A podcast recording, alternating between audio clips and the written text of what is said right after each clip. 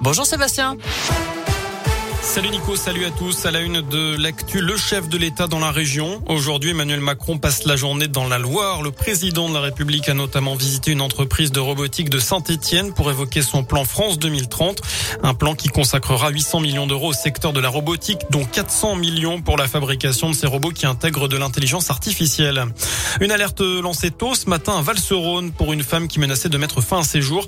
Un important dispositif de recherche a été mis en place. La jeune femme de 34 venait de partir de chez elle avec des propos suicidaires. Elle a finalement été retrouvée gravement blessée au pied d'une falaise par une équipe spécialisée des sapeurs-pompiers. Un drame sur les rails, pas très loin de chez nous. Une personne a été heurtée par un train peu après 10 heures ce matin à proximité de Lausanne. C'est au nord-ouest de Lyon. Le trafic a été interrompu plusieurs heures, notamment sur l'axe Paris-le-Monial à Lyon. Autre drame en montagne, un Lyonnais de 20 ans a perdu la vie dans le massif du Mont Blanc hier à la mi-journée. Il a dévissé sur plus de 500 mètres. C'est son compagnon de cordée qui a alerté les secours. D'après les premiers éléments de l'enquête, il n'était pas attaché au moment de sa chute. Une enquête justement a été ouverte pour déterminer les circonstances du drame. Dans le reste de l'actu, cette très mauvaise blague en Saône-et-Loire, deux ados de Louan ont passé un coup de fil au hasard à une bordelaise en simulant l'enlèvement et la séquestration d'une petite fille. L'alerte a immédiatement été lancée et l'appel rapidement localisé en Saône-et-Loire. Les deux jeunes de 13 ans ont pu être auditionnés par les gendarmes avec leurs parents. Ils risquent 6 mois de prison et 7500 euros d'amende. Un coup de pouce pour ceux qui veulent passer le BAFA. Une aide de 200 euros sera versée l'an prochain à 20 000 jeunes pour financer en partie leur formation au métier de l'animation. C'est ce qu'a annoncé aujourd'hui le secrétariat d'État à la jeunesse. L'accès au BAFA pourrait aussi être abaissé de 17 à 16 ans.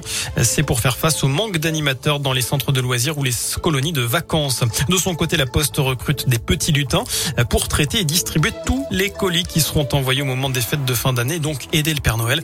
885 saisonniers vont être recrutés en Auvergne-Rhône-Alpes.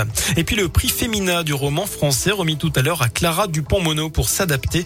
Elle retrace dans son ouvrage la folle histoire d'un clan familial établi dans les Cévennes et ébranlé par l'arrivée d'un enfant handicapé.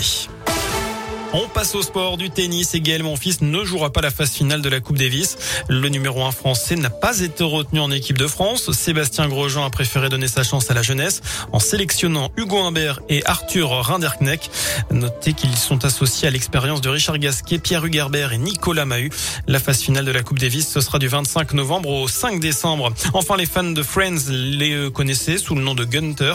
L'acteur James Michael Tyler est décédé hier à l'âge de 59 ans des suites d'un cancer. Son personnage dans Friends est apparu dans 150 épisodes pendant les 10 saisons de la série. Il était le gérant sarcastique de Central Perk, le café où les autres personnages se retrouvaient. Voilà pour l'essentiel de l'actu sur Radio Scoop. Passez une excellente fin de journée.